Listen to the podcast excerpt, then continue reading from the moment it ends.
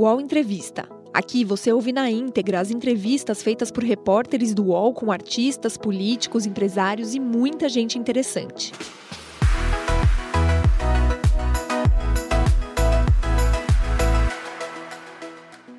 Bom dia, 10 horas em ponto. Seja bem-vinda, seja bem-vindo ao nosso canal UOL para mais um UOL Entrevista, nosso espaço de reflexão, de conversa com personalidades do nosso Brasil. Um dos assuntos falados neste momento no Congresso, nas redes, nas ruas, é o MST. Vamos entender um pouco o que é esse movimento? Economista, ativista, João Pedro Stedley é conhecido mesmo como um dos fundadores do movimento dos trabalhadores rurais sem terra. E mesmo antes de fundar o MST, em 1984, João Pedro Stedley já participava de ocupações que é vista por alguns como invasão de terra em Passo Fundo, no Rio Grande do Sul. Nesta época, ele tinha 25 anos de idade. De lá para cá, muita luta no campo e também na cidade, para que a ideia do MST fosse expandida e chegasse também na política. Filho de pequenos agricultores, descendentes de italianos, Stedley foi para a faculdade. Formou-se em economia pela PUC do Rio Grande do Sul e fez pós-graduação na Universidade Nacional do México. No país latino, se envolveu ainda mais com a questão agrária, participando de acampamentos que ajudaram na criação do MST, mesmo com a proximidade e amizade com Luiz Inácio Lula da Silva, João Pedro Stedley não economiza críticas e recentemente, numa entrevista ao jornal Folha de São Paulo, disse que o governo está medroso. Aliás, o governo que criticou recentemente algumas ocupações de terra que ocorreram justamente feitas pelo MST em áreas da Embrapa. No UOL Entrevista de hoje, Stedley fala não só sobre o MST, mas sobre a CPI que o movimento enfrenta neste momento no Congresso Nacional. Falamos também sobre o governo Lula e sobre o futuro desse movimento, que hoje está ligado à agricultura sustentável e também à orgânica. Comigo nessa entrevista, Chico Alves e também Leonardo Sakamoto. Stedley já conosco aqui. Olá, João Pedro Stedley, muito obrigada por aceitar nosso convite. Seja bem-vindo mais uma vez aqui ao UOL. Olá, bom dia, Sakamoto, bom dia, Chico, e a todos que nos acompanham em casa e que depois nos verão pelo YouTube. Um grande abraço a todos e todas. É isso. Tudo conectado neste momento pelo YouTube, pelo Twitter, pelo Facebook. Olá, Sakamoto, bom dia para você. Bom dia, Fabiola. Bom dia, Chico. Seja bem-vindo, João Pedro. E bom dia para você também, Chico. Bom dia, Fabiola, Sakamoto, Stedley. Vamos bater um papo agora. Vamos lá, vamos começar pela CPI, né, que é um assunto quente neste momento. Queria saber é, como é que é, o senhor viu essa largada da CPI. Traz alguma preocupação é, essa CPI? Fabiola, dispensa aí as formalidades, pode me chamar de João Pedro. Tá. É, a avaliação que nós temos feito no movimento é que a CPI tem vários objetivos políticos de parte da direita brasileira. Todo mundo aqui sabe, vocês no UOL têm repercutido. A direita perdeu o executivo com a vitória do Lula, que derrotou as correntes fascistas, porém, pelas mazelas do nosso sistema eleitoral ela se incrustou no legislativo e está transformando o Congresso brasileiro numa trincheira contra qualquer mudança, contra qualquer política social progressista, que atinge várias áreas do governo e de programas sociais. Então, eles se articularam e, evidentemente, miraram no MST porque, modéstia à parte, nós somos um movimento de esquerda que luta por transformações, que luta contra o latifúndio, que luta contra o trabalho escravo, que luta contra os crimes ambientais, e nós nos envolvemos diretamente na campanha do Lula. Então, eles miraram em nós para atingir o, o governo, para atingir a esquerda, para impedir que o INCRA tomasse iniciativa na reforma agrária e, ao mesmo tempo, ele se proteger e esconder seus próprios crimes. Haja visto que muitos dos deputados que já se inscreveram para estar na CPI, para nos atacar, estão também envolvidos nos atos do 8 de janeiro. Estão envolvidos em crimes ambientais. A maioria dos seus financiadores é a mesma turma que financiou o 8 de janeiro. Então, eles usaram, a, usando a metáfora do futebol, eles usaram a velha tática, né? Com o time ruim, vamos para a ofensiva, para tentar acuar.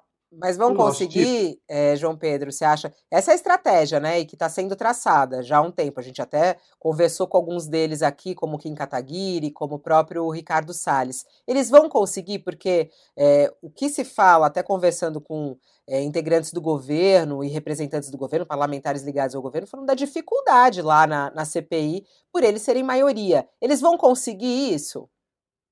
Eu acho que eles vão conseguir armar um circo para ter holofote. Porque sem esse circo de uma CPI, o Ricardo Salles não apareceria para ser candidato a prefeito de São Paulo. Né? É, então, eu acho que é, o objetivo maior deles, e que vão conseguir, é ser, é, ter visibilidade na imprensa. Então, a CNN vai dar repercussão, a Jovem Pan vai dar repercussão, a própria Globo News terá que fazer alguma transmissão, e com isso eles vão ter uma visibilidade que em tempos normais da política não teriam. É por isso que o Ricardo Salles vive repetindo, né? Nós temos que analisar também o MTST, as ocupações na cidade de São Paulo. Então, é óbvio que o objetivo dele é eleitoreiro, é apenas fazer firula política. Diga aí, Chico. Eu queria, eu queria partir de, um, de uma base, que, que uma confusão que a CPI, a CPI e muita, muitos políticos de direita fazem né, intencionalmente, que é misturar é, ocupação e invasão. Eu queria que você explicasse pela milésima vez, há décadas que você explica isso, mais uma vez, para a gente partir da mesma base, o que é ocupação, o que é invasão e por que a ocupação é legal. Muito bem, te agradeço. Então, vamos ao Aurélio e também ao Código Penal Brasileiro. Invasão é quando um sujeito invade uma propriedade de outro, pratica um esbulho possessório, como está lá escrito, para um objetivo de enriquecimento, para se apropriar de riqueza. Isso é invasão e é criminalizado pelo Código Penal portanto, é um crime. Agora, ocupação é quando famílias se organizam em movimentos populares, ocupam determinada propriedade ou não, e usam essa ocupação não com o fim de esbulho possessório em proveito próprio, mas usam a ocupação para pressionar o poder público, seja de uma prefeitura, seja do governo do estado, seja do governo federal, para que o governo aplique a lei e desaproprie aquele imóvel, portanto, pague o antigo proprietário, se houver, e faça a distribuição da terra ou dos terrenos, dos lotes na cidade. Essa caracterização de ocupação teve uma sentença judicial no Superior Tribunal de Justiça, pelo então ministro Sernichiaro, já falecido, que criou jurisprudência, que foi um processo de uma ocupação nossa, que foi indo por todos os tribunais até chegar lá. E ele, na sentença, disse: uma ocupação realizada por famílias de forma massiva para pressionar o governo a aplicar a lei, não se trata de esbulho possessório nem de crime. Ao contrário, é um direito da população se organizar para pressionar o governo a aplicar a lei. Já que a lei, para complementar, já que entramos nesse assunto, a Constituição brasileira é claríssima, não tem nenhuma dúvida. Todas as grandes propriedades improdutivas, o Estado, não fala em governo Lula nem em governo, fala o Estado deve desapropriá-las, indenizar os seus proprietários e distribuir para a reforma agrária.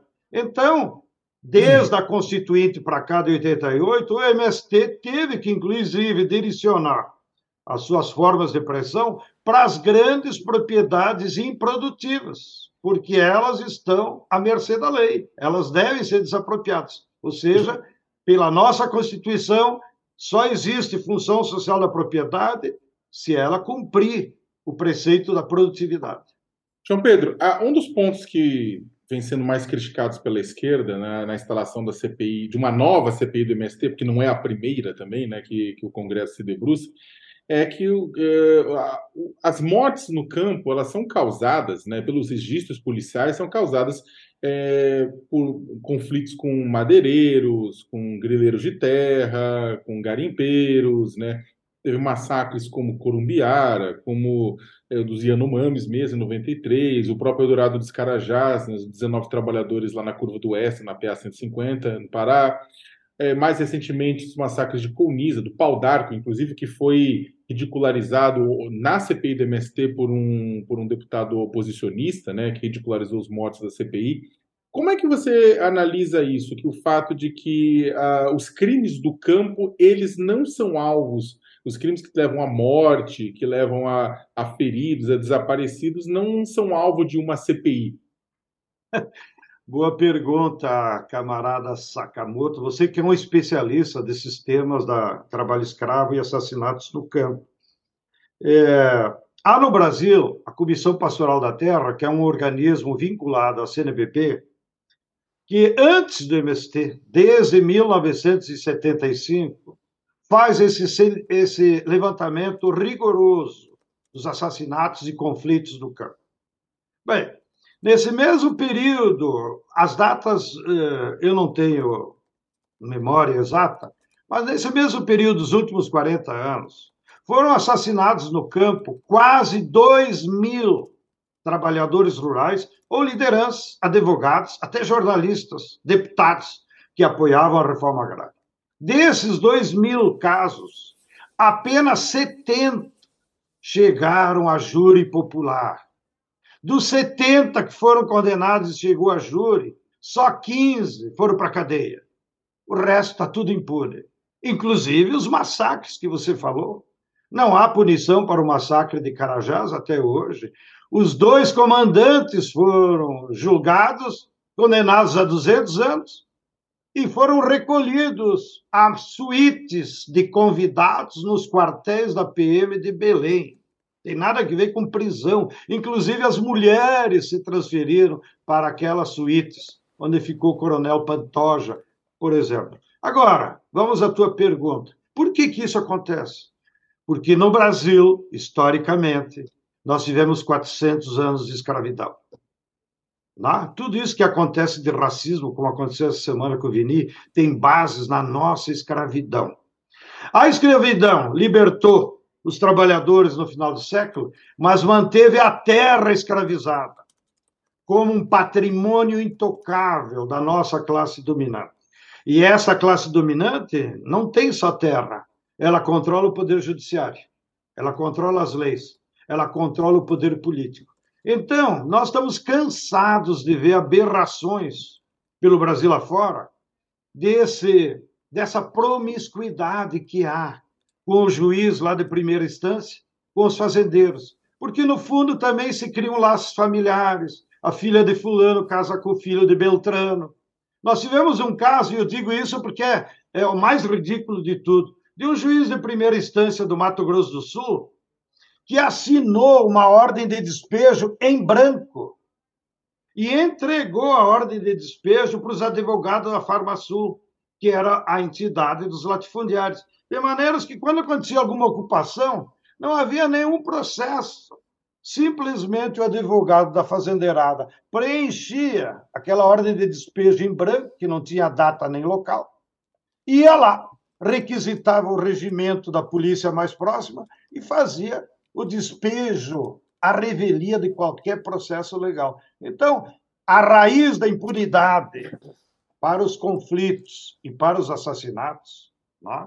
está nesse conluio que há na sociedade brasileira, da classe dominante, entre o poder judiciário, não todos, claro, uhum. nós temos grandes exceções, mas fundamentalmente na forma da sociedade se comportar, e isso acontece na cidade também, onde os nossos companheiros do MTCT conhecem Sim. bem melhor do que eu.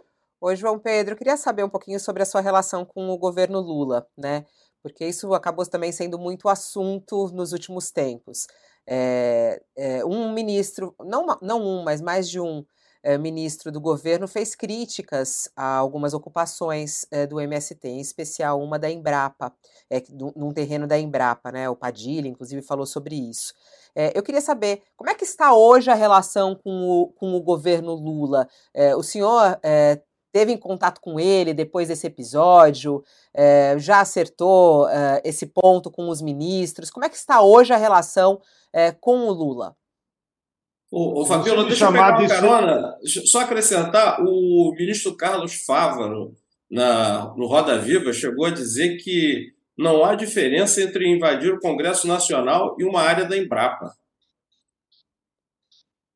Fabiola, se você me chamar de senhor de novo, eu não vou te responder a pergunta. Desculpa, João Pedro, desculpa. É, porque que essa forma não é respeitosa como muita gente pensa. Isso aí também é raízes da escravidão é. em que as pessoas tinham que se referenciar. O, o escravo não podia olhar para o seu patrão, né? tinha que falar assim, senhor, muito bem.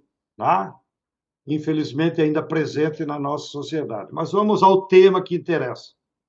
Primeiro, o MST, desde sua trajetória, nós nascemos da reascenso do movimento de massas, da década de 80. Nascemos junto com o PT, com a CUT, os outros movimentos. Então, nós somos primo irmão.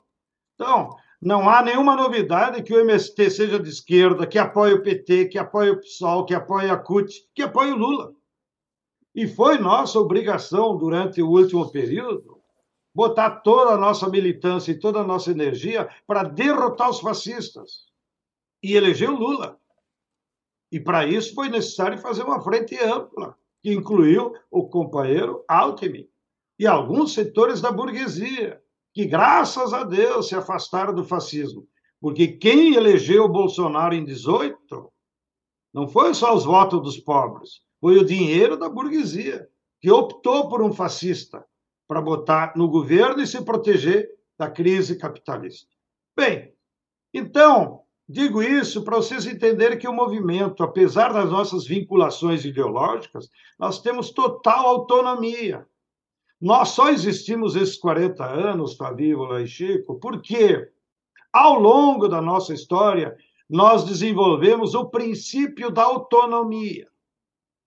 Todo movimento popular, se quiser ser longevo e saudável e cumprir sua obrigação de organizar os trabalhadores, ele tem que ser autônomo de governo, de Estado, de igrejas e até de partidos o que no início causava certa espécie na esquerda, porque a esquerda estava acostumada que os movimentos populares de massa deveriam ser correia de transmissão dos partidos.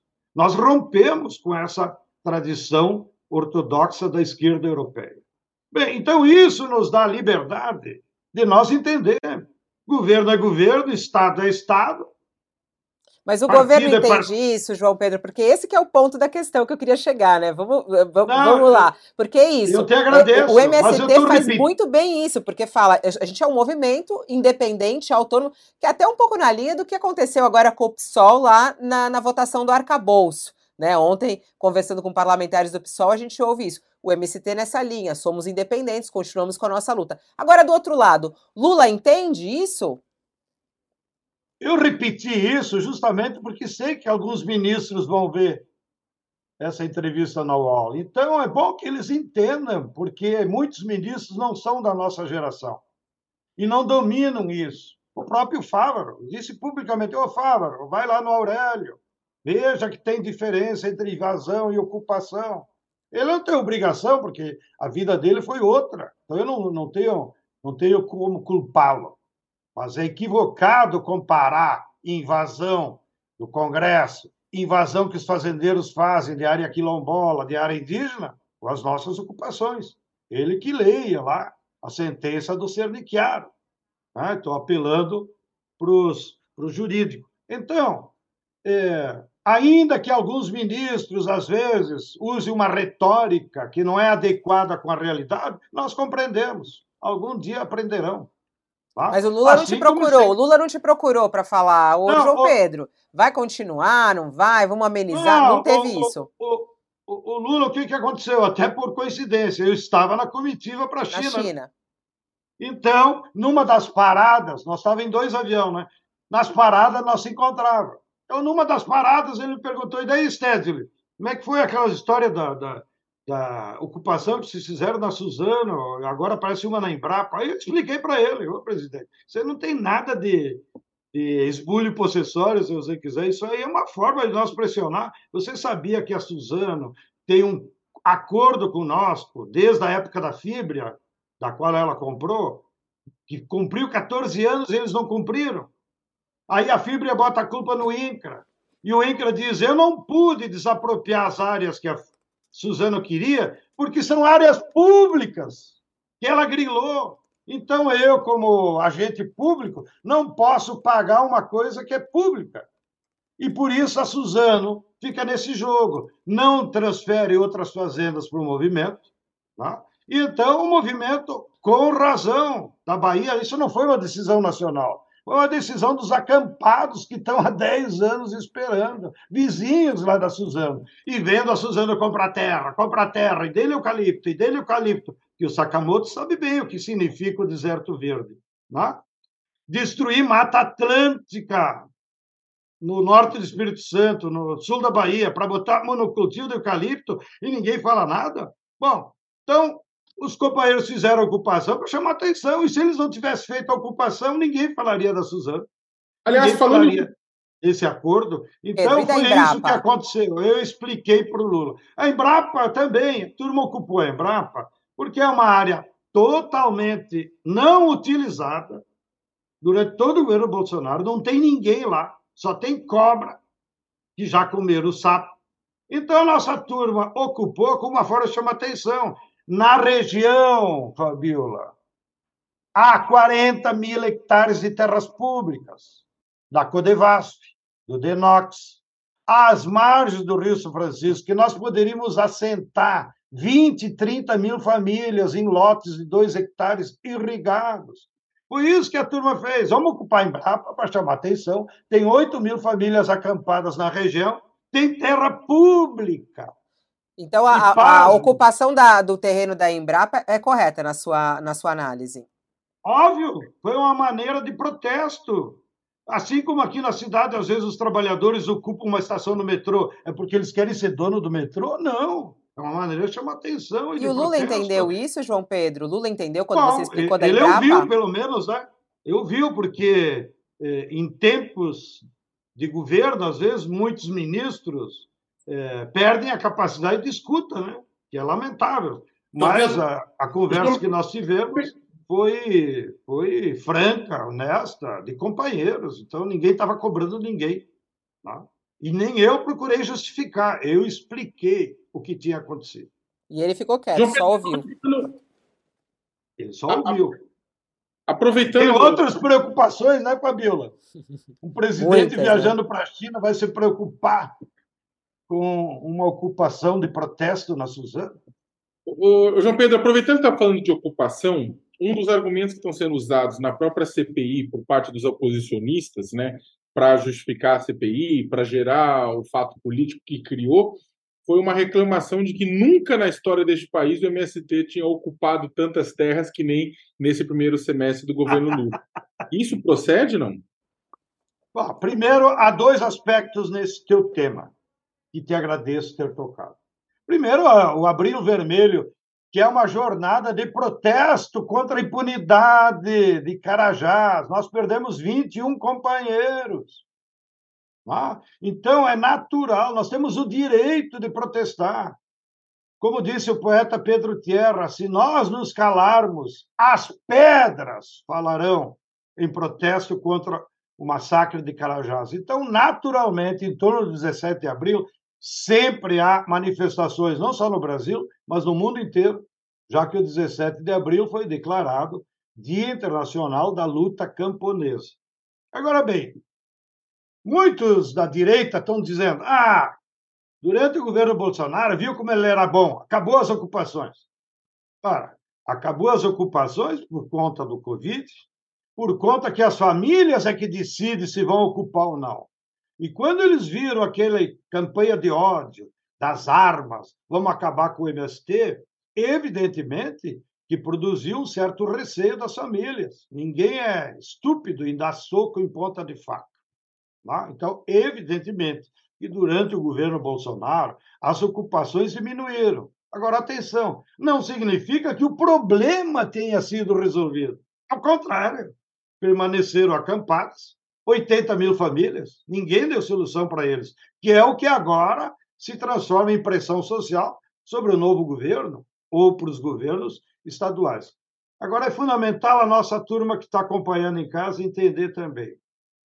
Vamos olhar outra tabela. Quantos assentamentos houve no governo Bolsonaro? Miséria nenhuma. A única coisa que fizeram foi repor famílias em lotes abandonados. Então, note, há uma similitude entre dois dados estatísticos que é fundamental. Se você pegar governo a governo, desde o Sarney, Fernando Henrique, Lula, Dilma, o período que houve mais assentamentos, pasme, foi Sarney e Fernando Henrique. E por que, que houve mais assentamentos? Que foi o período que também houve mais ocupações. Então, só há assentamento no Brasil se as famílias se organizam e ocupam. Não há nenhuma fazenda no Brasil que foi desapropriada por iniciativa própria, nem de governo estadual, nem de governo federal. Só há desapropriação depois que há uma pressão social. E a ocupação é uma das formas de pressão social.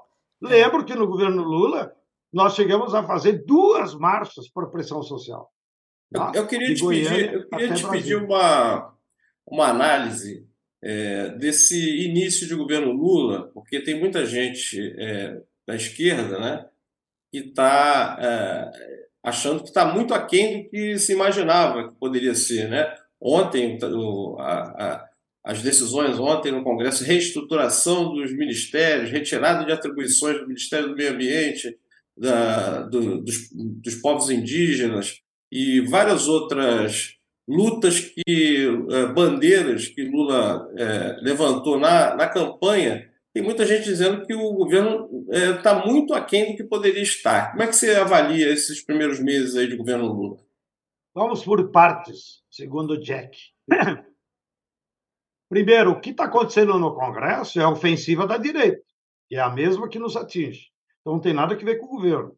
Talvez lá no Congresso podemos fazer a crítica o governo está pecando na falta de articulação política. Acorda, senhor Padilha! Tá? É, falta mais. Mesmo na nossa CPI do MST, tem muitos deputados que estão lá nos atacando e que são base do governo. Isso é inaceitável. Isso é falta de articulação política no Congresso. Agora vamos ao governo propriamente dito. Nós sabemos, é um governo de frente ampla, justo, para poder derrotar o fascismo. Nós sabemos que é um governo que está ainda vivendo um período de uma grave crise do capitalismo, que muitos não querem falar. Segundo, nós sabemos que nós estamos vivendo um período histórico em que a hegemonia na economia é o capital financeiro. Então, os verdadeiros inimigos do governo nem é o Congresso. Os verdadeiros inimigos de classe do governo é a Faria Lima é o capital financeiro, é as empresas transacionais e parte do latifúndio, mais atrasado, que foi o que financiou o 8 de janeiro. E nós sabemos que o governo recebeu um Estado depredado. Foram seis anos de só privatização, depredação, fim dos direitos. Então, é claro que os tempos do governo são diferentes dos tempos das necessidades sociais. E por último, para não dizer que estou só falando mal de primo, há também um período histórico que eu digo como autocrítica, que nós ainda estamos vivendo um descenso do movimento de massa. Ou seja, a classe trabalhadora está ausente das ruas, está ausente das greves, está ausente das mobilizações. A minha geração e a tua, vamos deixar o Sakamoto e a Fabiola fora, nós vivemos os tempos das diretas já que botavam um milhão nas ruas. E isso é o reascenso do movimento de massas. Agora não, quando nós botamos. Agora estão 50... nas redes, né, João Pedro? Também tem essa diferença, né? Tem uma movimentação nas redes, uma cobrança nas redes, que nem, por exemplo, isso que o, que o Chico está dizendo Está é, tendo hoje uma movimentação nas redes, por exemplo. A própria ministra dos Povos Indígenas, Sônia Guajajara, disse que está decepcionada com o governo Lula.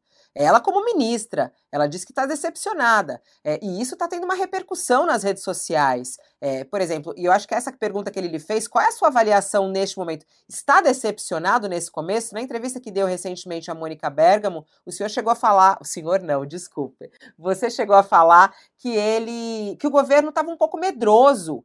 É, considera isso? Claro, eu repito. É, Muitos ministros são medrosos por conta desse contexto histórico. Eu não estou botando a culpa pessoal de achar que o cara não. Né, que seja um, um, um medo individual. Eu estou dizendo que esse contexto histórico que eu descrevi faz com que haja uma dificuldade maior. Bom, diante da dificuldade, ou você avança, ou você fica paralisado, ou você recua. Alguns ministros recuam, outros ficam paralisados e outros avançam. Eu acho que, por exemplo, o ministro Silvio Almeida tem avançado muito nos seus posicionamentos, na sua pressão. Agora, para ser justo com a nossa tradição, o governo só vai avançar mesmo quando houver mobilização de massa. Bem, aí nós podemos dizer, pá, tá bem, mas não é papel do governo estimular a, a mobilização de massa. Em partes não é. Ele não precisa tomar iniciativa, mas ele pode nos ajudar. Dou exemplo agora com nossos vizinhos aí, o Petros. O Petros na Colômbia, o que que fez? Mandou um, uma mensagem com projetos de lei na Colô no Congresso, o, con o, Congresso da maioria da, da Colômbia de direito, mas ele convocou as massas para dia 1 de maio em Bogotá. E lá tinham mais de 300 mil.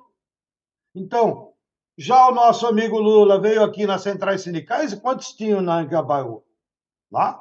Então, é preciso que o governo também sinalize que as forças das massas são uma força política necessária para qualquer mudança do nosso país. Então, João Porque Pedro. Sem a participação das massas, não haverá mudanças. Não é por vontade de Santo Inácio Lula da Silva. Eu, João Pedro, mas aí tem um ponto, né, que inclusive, bem, a gente que acompanha as discussões internas na esquerda, é um, talvez seja uma das, uma da, um dos temas mais complicados, que é o seguinte: é, a existência de um governo que, em tese, ele é progressista e ele é simpático aos movimentos sociais, é, se por um lado é claro que pode fazer pautas avançarem em determinadas circunstâncias e contextos, por outro lado ele também não amolece os movimentos sociais a questão é a seguinte: no momento em que Lula chegou ao poder em 2003, né, e depois em 2006, depois a Dilma, e agora, exatamente por conta de que o governo que está lá é um governo que é visto como aliado, isso não tira o ímpeto de uma parte do movimento social que acaba caindo naquela encalacrada: eu vou criticar o governo, eu não vou criticar o governo, o que, que eu faço nesse momento? Eu não concordo com essa tese. Já desde 2003 não concordava. Eu acho que o descenso do movimento de massas é de um longo período histórico, afetado pela hegemonia do capital financeiro, do neoliberalismo, da retirada de direitos que é mundial. Então, nós vamos levar um tempo ainda aqui no Brasil também para termos a volta de um milhão na rua. Tá? Então, esse é o contexto geral. Segundo aspecto que eu queria comentar. É, é evidente que o movimento que não tiver autonomia de governo então padece desse problema. Fica sempre com aquela tendência a virar pelego. E houve muitos dirigentes de vários movimentos que preferiram aderir né, e amortizar a luta. E esse pecado nós não cometemos. E basta pesquisar na UOL aí o que que nós, como nós nos movimentamos. Acabei de dizer que nós fizemos duas grandes marchas durante o governo Lula depois, quando houve a tentativa de golpe contra Dilma, nós é que fomos lá em Brasília defendê-la. E os puxa-sacos que eles não queriam fazer nada, correram para debaixo da cama. Não? Muitos servidores lá de Brasília que se beneficiaram do governo Dilma não iam lá na frente do STF protestar. Não? As manifestações eram pífias lá em Brasília. Então, há muitos muitos condicionantes, mas eu acho que eu não acredito que o simples fato de ter um governo progressista leve a que os movimentos diminuam. A, a direita diz o contrário, né? Diz que com o governo Lula as massas então vão tomar conta. Então, eu prefiro fazer uma análise mais histórica e defender a tese de que os movimentos têm que ser autônomos né, em relação ao governo e aos partidos e cumprir com a sua obrigação. A obrigação de qualquer movimento sindical, popular, social é organizar o povo para que lute para resolver os seus problemas. Essa é a nossa bandeira permanente.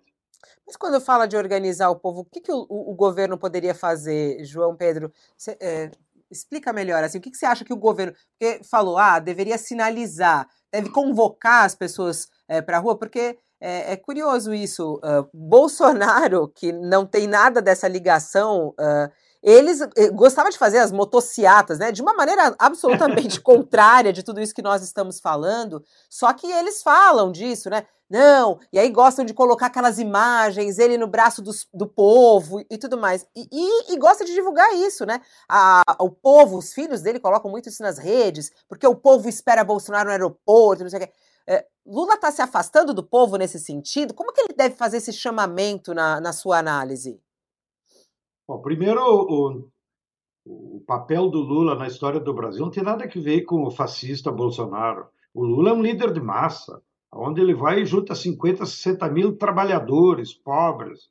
O, o, o fascistinha teve que copiar o Mussolini, que usava os motociclos na época dele, porque é uma tática fascista. Tu cria barulho com pouca gente e gente endinheirada. As motos eram todas de 200 cilindradas para cima, né?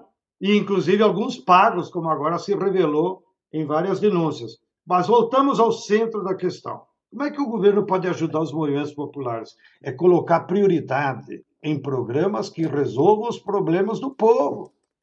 Então, em vez de ficar perdendo tempo com o Congresso, ainda que tenha que fazer articulação política, mas o centro do governo devia ser aqueles programas que hoje atingem diretamente o povo. Por exemplo, alimento. Tem 33 milhões de pessoas passando fome. O governo deveria ter tomado uma medida de emergência faz cinco meses. E na prática nada aconteceu. Para aumentar a produção de alimentos, tem que retomar o PA. Ainda estão discutindo os 500 milhões vai vir do MDS, vai vir da onde? Estão discutindo se o cara da Conab continua ou não. Olha, então o governo teria que ter tomado é, como um, um, negócio de emergência. Aí tu mobiliza os camponeses para produzir, mobiliza os que estão em necessidade para fazer o cadastro de receber os alimentos. No emprego, a mesma coisa. Nós temos 70 milhões da população economicamente ativa fora da CLT, fora do trabalho, fora da renda fixa. O governo tinha que tomar uma medida, chamar os empresários, vamos criar emprego ou não? Vamos fazer obra pública na construção civil? Onde é que nós vamos arranjar emprego para esse povão? E com isso, então, você mobiliza os movimentos populares daqueles segmentos para se juntar a esses programas sociais. A mesma coisa a moradia, tá bom. Anunciou aí. Vai ter um novo programa de Minha Casa, Minha Dilma, como nós falávamos antigamente. Mas de concreto, não apareceu. Está faltando recursos não tem mobilização. Né? Então, se o governo viesse aqui em São Paulo, quantas moradias nós precisamos construir em São Paulo? Faz aí um ato público, vamos fazer contrato de mutirão, vamos fazer contrato com empresa séria e vamos construir casa, porra. Né? Então, esse tipo de iniciativa. Ô, João. É interessante, eu acho que ficou bem claro. E aí eu acho que você começa a responder um pouco da pergunta do Chico, que ficou aí no ar e não foi respondida tão claramente. A tua análise é, do governo Lula é, nesses, nesses primeiros meses, né? É, se, se, se, a gente fosse datar a folha aqui, bom, regular ou ótimo, né? De 0 a 10, qual é a nota é, que você daria ao governo Lula nesse, nessa largada aí, nesse começo, é, cinco meses de governo? Bom medroso. Bom e medroso? É. Anota aí, bota aí na pesquisa. Bom e medroso. Por que bom e por que medroso? Bom, bom porque está no nosso campo, né? Ele montou um bom ministério, a maioria dos ministros são identificados com as ideias de mudança. Então, é um governo bom. Tá? É, e medroso porque alguns ministros já repetiam aí o argumento. O que salva, inclusive, parte desse medo é que o Lula, como líder de massa, ele tem tido coragem.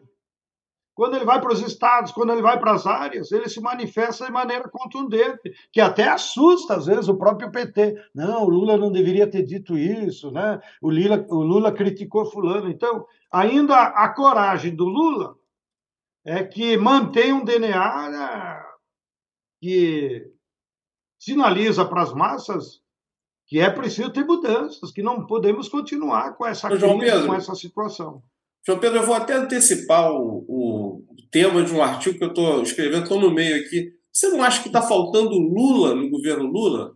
Ele ficou em várias agendas, ele, ele cumpriu no, no exterior, em momentos em que tinha discussões cruciais no Congresso. Por exemplo, nessa articulação aí da reestruturação dos ministérios, é, do marco temporal, não tinha o Lula diretamente falando com os parlamentares. Nessa questão da exploração do, do de petróleo lá no Amapá, também houve uma reunião ali, o Rui Costa eh, tocou a reunião, não tinha Lula para é, resolver, para mediar. Não está faltando a presença mais efetiva do presidente nessas questões?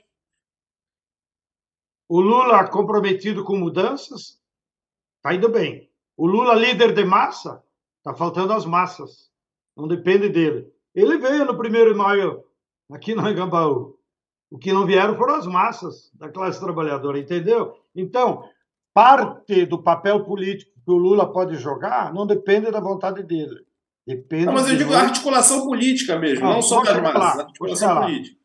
Eu não sou a favor que o Lula se meta no Congresso. Isso é papel do ministro da articulação política, ele tem que preservar. Ele mesmo disse: se eu começar a me meter no Congresso, a fatura aumenta cada vez mais. Entendeu? Eles vão cobrar o pedágio dele. Então, eu acho que o Lula está certo em se preservar e os ministros é que têm que dar conta, os ministros da casa lá, para fazer articulação política, articulação no Congresso. E defendo também Nesse quesito, Fabiola, muda aí o voto. No quesito política internacional, o Lula tira 10. Porque ele sacou. Nisso ele tem uma inteligência política fantástica. Ele sacou que o mundo está em crise, que a geopolítica está se movendo. E por isso que ele priorizou pautas muito boas. A ida dele para a China, eu fui testemunho ocular, como dizia, né? É, foi muito importante, porque ele sinalizou que agora um dos polos para montar nova geopolítica é os BRICS. A ida dele à posse da Dilma não é só porque ele é amigo da Dilma, é porque o banco dos BRICS é maior que o Banco Mundial, é maior que o Fundo Monetário Internacional. Agora, quando ele foi lá em Japão, sabe o que ele disse para a presidenta da FMI? Cria vergonha, ajuda a Argentina, que o governo anterior cometeu erros. Então não fiquem cobrando da Argentina o que vocês não têm direito. Então, olha aí, é o Lula se posicionando na esfera internacional de uma maneira positiva e até solidária com nossos irmãos da Argentina. O UOL Entrevista volta já.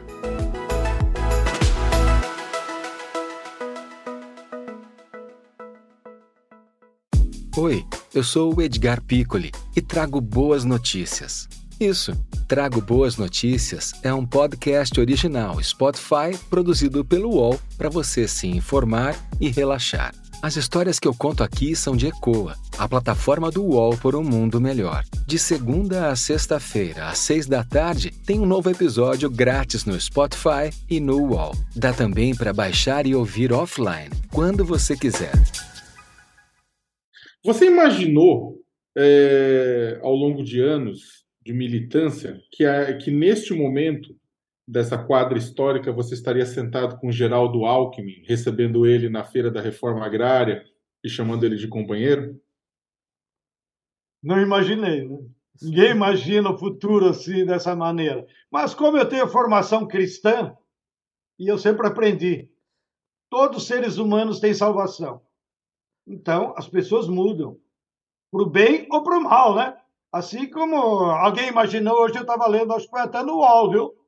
É, o tenente-coronel Zucco, financiado por fazendeiros que praticam trabalho escravo no Mato Grosso, foi da segurança do Lula em 2000 no, no, primeiro governo e segundo governo, ninguém imaginava que o cara que cuida pela vida do número um do Brasil depois vira um fascista de quinta categoria, financiado por fazendeiro que pratica trabalho escravo. Então, o ser humano muda, né? Para o bem ou para o mal. Né? Alguns eu fico surpreso aí que fizeram militância no Partido Comunista, no PCdoB, e hoje são pau mandado da direita, que é, enoja né, a inteligência brasileira. Então, é, aí é... eu estou apelando para a fé para dar uma explicação da realidade. Ou seja, as pessoas. Deixa, mudam. deixa eu aproveitar que você falou da China, a viagem à China, e na, na CPI do MST, é muito citada essa sua viagem à China como algo irregular, como algo é, absurdo. Por que, que o MST está indo na comitiva do presidente para a China? Como é que você responde a, essa, a, esse questionamento? Desse, Bem, da, primeiro eu fico, fiquei muito lisonjeado com esse privilégio de poder ir. É, segundo, é, a, nós vivemos numa democracia, numa sociedade que tem trabalhadores, classe média e empresários. Por que, que só empresário pode ir? Não?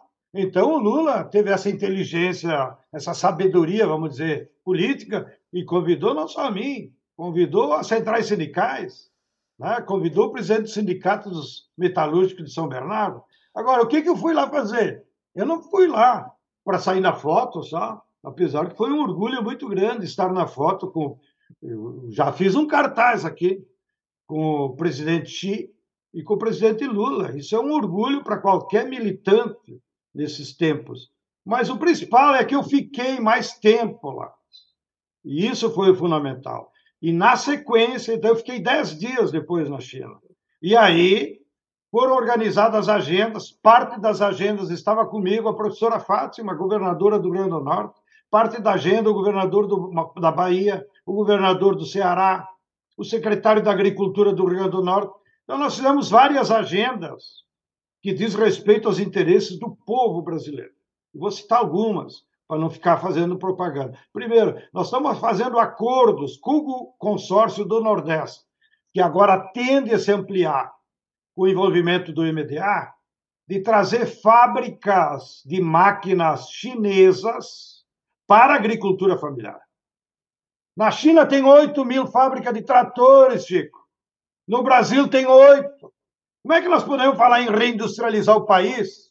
Que hoje tem um artigo do Alckmin e do Lula no Estadão, sem botar fábrica de máquinas agrícolas.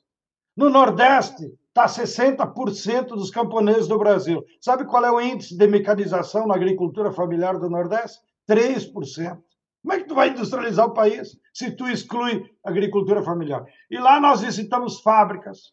O governo da China, sabiamente, colocou como interlocutor a Universidade da Agricultura da China, que lá junta Embrapa, para vocês terem ideia, junto ao Ministério. Então, quem cuida do assunto mecanização da agricultura é a universidade. Ela faz pesquisa, transfere a tecnologia para as fábricas e as fábricas trabalham. E, e nós tivemos lá o compromisso que eles vão mandar para nós 40 máquinas. E nós, a olho nu, pela experiência, fomos selecionando. Por exemplo, uma máquina colheitadeira de grãos, que é fundamental aqui para o Centro-Sul tem dois metros de calado, então entra em qualquer pequena unidade. Né? E custa 20 mil dólares. A nossa máquina que colhe o nosso arroz orgânico custa 200 mil dólares. Só uma grande cooperativa pode comprar um milhão de reais. Para depois tu pagar é uma loucura. Esse é, ponto é muito, muito interessante, arroz. João Pedro, que está falando né, do, do, arroz orgânico, e eu acho que uma das coisas interessantes, até que essa CPI está acontecendo, é, é, por exemplo, outro dia uma deputada colocou lá todos os produtos né, é, do MST, e, e algumas pessoas se surpreendem e falam, não, mas a cidade de São Paulo, na, na, na merenda escolar das escolas, se consome o arroz orgânico do MST. Aí as pessoas às vezes vão procurar. E aí entram na loja do MST e aí encontram um monte de coisa. Você vai, por exemplo, num show, uh, num, num festival de jazz É, e aí tá lá o bonezinho do MST. O que, que o MST virou?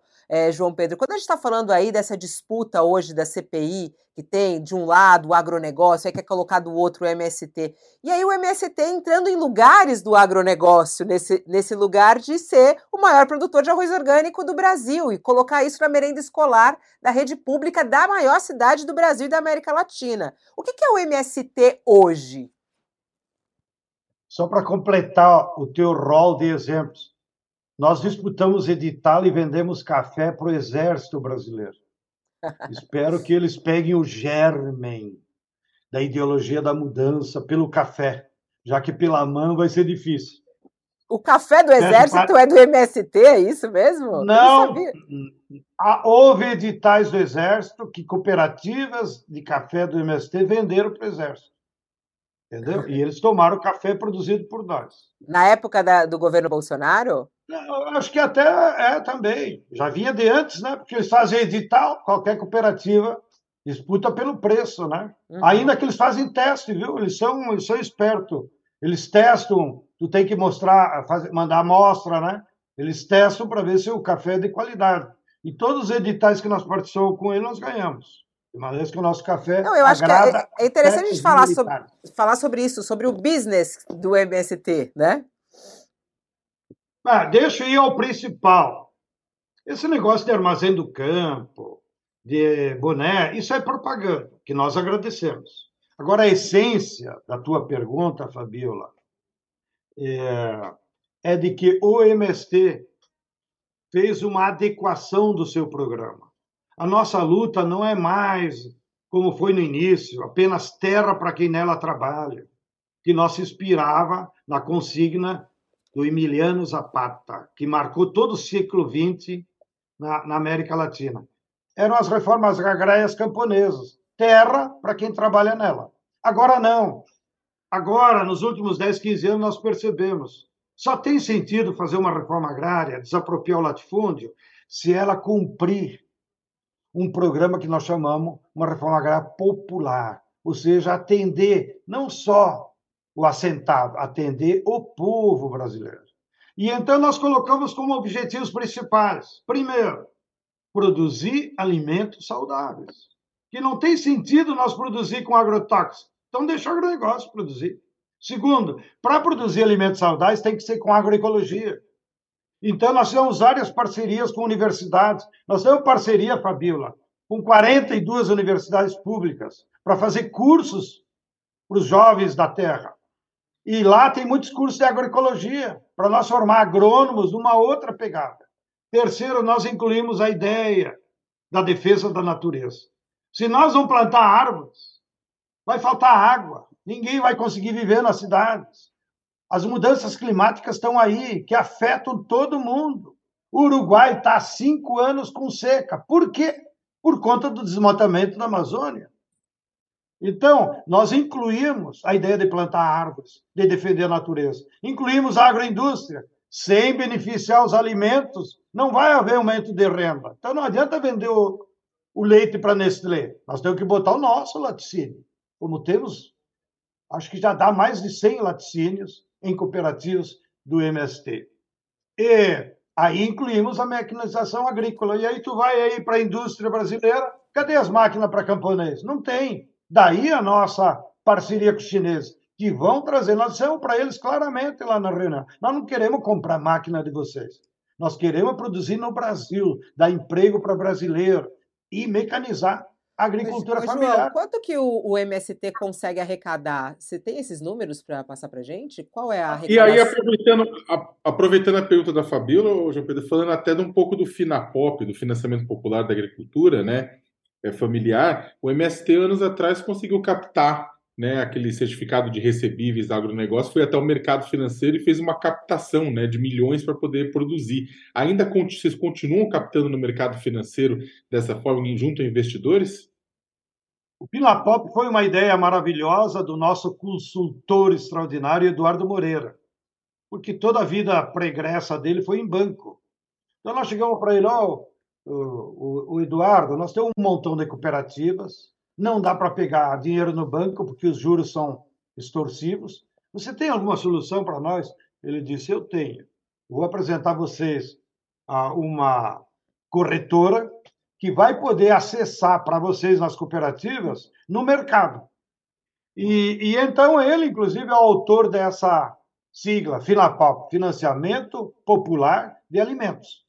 E a corretora nos ajudou a montar, porque há todo regras eh, regularizadas, né, repetitivo, pela Comissão de Valores Mobiliários, que é uma instituição do Estado brasileiro. Então, não é. E tem que ser respeitoso, porque você não pode pegar recursos das pessoas e depois não pagar. Tá? Então, durante o governo Bolsonaro, nós acessamos muitos recursos de pessoas que tiravam o dinheiro da poupança e botavam em projetos nossos. A característica boa disso é que tu tinha que dizer aonde que tu vai botar o dinheiro. Vai ser na cooperativa tal, para plantar soja orgânica. Vai ser em tal cooperativa de arroz. E as pessoas aderiam ou não àquilo. Nos últimos dois anos, nós meio que paralisamos. Por quê? Por conta da taxa de juros. 13,5% da Selic, mais a taxa disso, mais a taxa daquilo, vai a 20%. Nenhuma cooperativa, nem os fazendeiros conseguem pagar um empréstimo de cinco anos de uma agroindústria a 20% ao ano. Quando você começa a pagar, já a dívida é o dobro.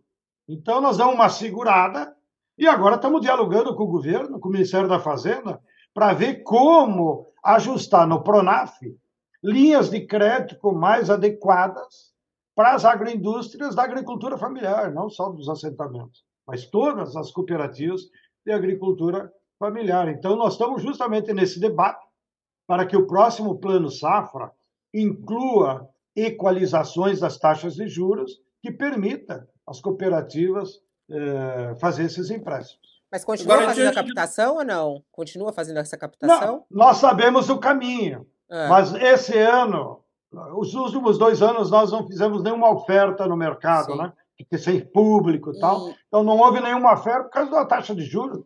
É muito arriscado tu oferecer, vou te pagar 20% e depois tu não consegue. Tá? E, então nós a...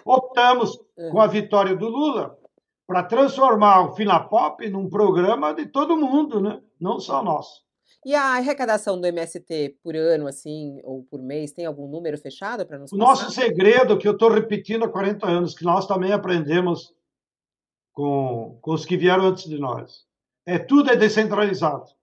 E vou aqui recorrer aos universitários. Sabe quem que me ensinou, de qual eu tive privilégio de fazer amizade? Celso Furtado. Logo depois que ele voltou do exílio. E, e eu sempre tinha uma admiração, eu estudei economia, né? é o nosso maior economista de todos, e eu cultivei essa amizade com ele. E ele me disse, João Pedro, pela minha experiência da Sudene, do Nordeste e dos governos onde passei e dei consultoria no mundo, as finanças de vocês têm que ser descentralizadas. Não cometem a besteira de centralizar. Então, no movimento, tudo é descentralizado. Cada atividade que for programada tem que projetar de onde que vai vir os recursos. Então, a pergunta-chave que o Salles sabe, mas só quer provocar. Uma ocupação não é financiada por ninguém. É financiada pelas próprias famílias. Elas sabem que tem que comprar lona, que tem que se cotizar para pagar o caminhão. E elas que decidem quando vão ocupar e aonde vão ocupar. Então, é uma decisão dos acampados. Ninguém tem ingerência sobre isso. Até porque seria uma estupidez. Se você paga alguém para ir ocupar, no primeiro momento que chegar a polícia, ela vai dizer: vocês que me trouxeram aqui, agora me tirem daqui. Então, a ida ou a saída, quem decide é as famílias em assembleia. E é elas que fazem a cotação né, para cobrir as atividades que elas participam. E nos estados, em geral, há uma regra que cada família assentada contribui com 50 reais por ano. E esses 50 reais é que então mantém a Secretaria Estadual, as atividades dos dirigentes estaduais. Mas, por exemplo, as vendas, as vendas, a venda do arroz orgânico, é, é, é esses isso. valores não são, é, não junta tudo isso com um balanço uh, anual do, do MST, não existe É impossível isso. tu juntar, são mais de 180 cooperativas. Mesmo no arroz orgânico, nós devemos ter lá no Rio Grande umas cinco cooperativas que vendem arroz. Tá. Então, elas participam dos editais nas prefeituras, elas entregam e o pagamento da prefeitura vai direto para a cooperativa. É tudo então, descentralizado. Não há nem, nem contabilmente, não há como tu somar tudo ah, para chegar a um número estratosférico. Até seria, eu acho, meio megalomania, porque é, a receita vai para cada cooperativa. Não, é Agora, até para rebater essa, essa, essa questão que às vezes ficam falando, ah, porque o movimento, o movimento produz, vende, é, alimenta famílias, né? Eu acho que tem esse número que é interessantíssimo, que é o número do agronegócio. Né? Vai. O movimento da economia, né? É isso. Nós estamos mais preocupados em falar para a sociedade que nós produzimos alimentos saudáveis. E queremos produzir mais ainda. Agora, inclusive, nós estamos fazendo uma migração porque nós não estávamos acostumados, porque era dominado só pelo agronegócio, para nós produzir milho orgânico e produzir soja orgânica. E olha as contradições do mercado. Você que está citando várias vezes, Fabiola, o agronegócio. Sabe por que, que nós começamos a migrar para a produção de milho e soja orgânica? Por causa de um empresário chamado Luiz Barbieri, que é o maior produtor de ovo orgânico. Colocou a empresa dele há pouco tempo. E para produzir ovo orgânico, galinha solta, tal, todo aquele negócio, precisa ração orgânica. E aí ele foi no mercado agronegócio, é só agrotóxico, é só transgênico, e não pode dar para as galinhas. Então, como ele viu pela imprensa, talvez lendo aí no UOL, que o MST, a linha era da agroecologia, ele tomou a iniciativa e foi lá na Secretaria Nacional. É verdade que vocês produzem agroecologia? Claro, essa é a nossa linha. Pois é, eu estou precisando de soja e milho orgânico. Bom, nós não temos muita produção. Agora, se você ajudar a financiar, nós podemos induzir aqui muitos assentamentos aqui de São Paulo e Mato Grosso do Sul, que a, a, a empresa dele está em Avaré, né, possam te fornecer. E assim ele ajudou a financiar, e nós já há dois anos estamos produzindo soja e milho e entregamos para ele, orgânico, para ele produzir a ração. E já aproveito para fazer propaganda. Vocês migrem, parem de comer carne de boi, comam ovo orgânico, que é a melhor proteína, e ovo raiar. Eu sei que a UOL não pode fazer propaganda, mas o João Pedro pode. Compre. João Pedro. Ovo raiar está em todos os supermercados com ração dos assentamentos. João Pedro, diante dessa, dessa intrincada e sofisticada rede que é o MST, é, um, é uma rede que foi construída, o movimento foi construído ao longo de décadas, testado e foi mudando, e agora é isso que você está falando aí, mas voltado para a agricultura orgânica, sustentável, como é que você encara, como é, como é que você é, avalia, analisa essa CPI quando você para para olhar deputados como esse Eder Mauro, por exemplo, que aos gritos fica chamando o MST de um movimento de bandidos marginais. Ele é um, é um dos, né? são vários que falam isso. Um, aquele coronel Crisóstomo também, que aos gritos, o volume, aliás, é altíssimo nessa CPI. É, como é que você recebe esse tipo de abordagem de ainda nesse momento, depois de tanto tempo de MST na estrada, ser tratado como bandido e marginal? Eles tratam a todos os lutadores dessa forma. Eles tratam toda a esquerda dessa forma. Então, quando eu for lá depois, eu vou levar algodão e botar no ouvido aqui, né, para não ser infectado por esse, por esse ódio insano, né? Isso é patológico, isso aí. É... Os fascistas no mundo inteiro se comportaram assim, mas isso é uma patologia. Eu acho que até vou levar junto algum psicanalista para me orientar. Oh, aqui ele tem tal patologia, aqui ele tem outra, do jeito que eles se comportam lá na CPI. Mas nós vamos deixar o tempo passar. A nossa preocupação não é com a CPI. A nossa preocupação é resolver o problema da fome, resolver o problema do desemprego, trazer máquina agrícola, né? desenvolver o país. Esse país precisa de um debate de projeto para nós pensar o futuro. E nós sabemos, isso eu tenho convicção de todos os 40 anos e tudo que o LIC está aí atrás. Nós temos a missão de produzir alimentos saudáveis. E o alimento saudável será a riqueza do futuro. Não vai ser o petróleo, nem o etanol. É o alimento. O alimento vai ser a principal riqueza para salvar a humanidade. E só nós, com agricultura familiar e agroecologia, temos capacidade de produzir esse alimento saudável. Porque o agronegócio quer lucro.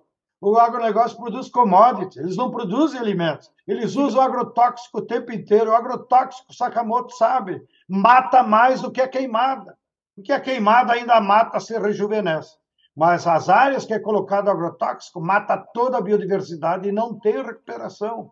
Então, e o agronegócio não sabe produzir alimentos. A gente está até terminando, acho que a nossa conversa, mas você tocou num ponto que eu acho importante. Você colocou essa questão da importância da agricultura familiar, da agricultura da reforma agrária, que coloca comida na mesa dos brasileiros, né, que coloca comida de verdade na mesa dos brasileiros, né, que não coloca ultraprocessados. Essa preocupação é uma preocupação crescente, principalmente das novas gerações. O pessoal que está preocupado de não comer comida com veneno, de comer comida de, é, é, é, é de verdade, né, de se alimentar de uma forma correta, né, do impacto que isso causa para o meio e para a sociedade. É, você acha que por conta disso, por conta dessa questão da alimentação é, saudável, da comida de verdade, em detrimento da comida dos agrotóxicos e tudo isso mais, é uma forma de estar tá aproximando o MST das novas gerações? Ou seja, o pessoal mais jovem tem mais predisposição a encarar o MST de uma forma diferente que os pais encaravam por conta disso? Sem dúvida nenhuma, Sakamoto.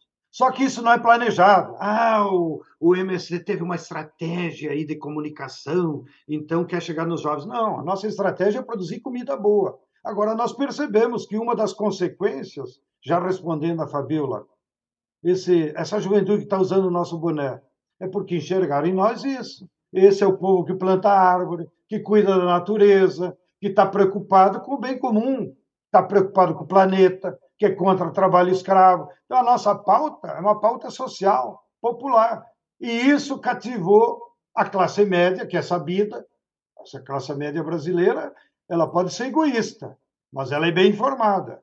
Então, a classe média se aproximou de nós, a juventude se aproximou demais por esse tema dos alimentos saudáveis, da agroecologia, da defesa é, o, pessoal aqui no, Mas... o pessoal aqui no chat está muito engraçado. Meu boné chegou, ah, eu adoro desfilar com boné e tudo mais.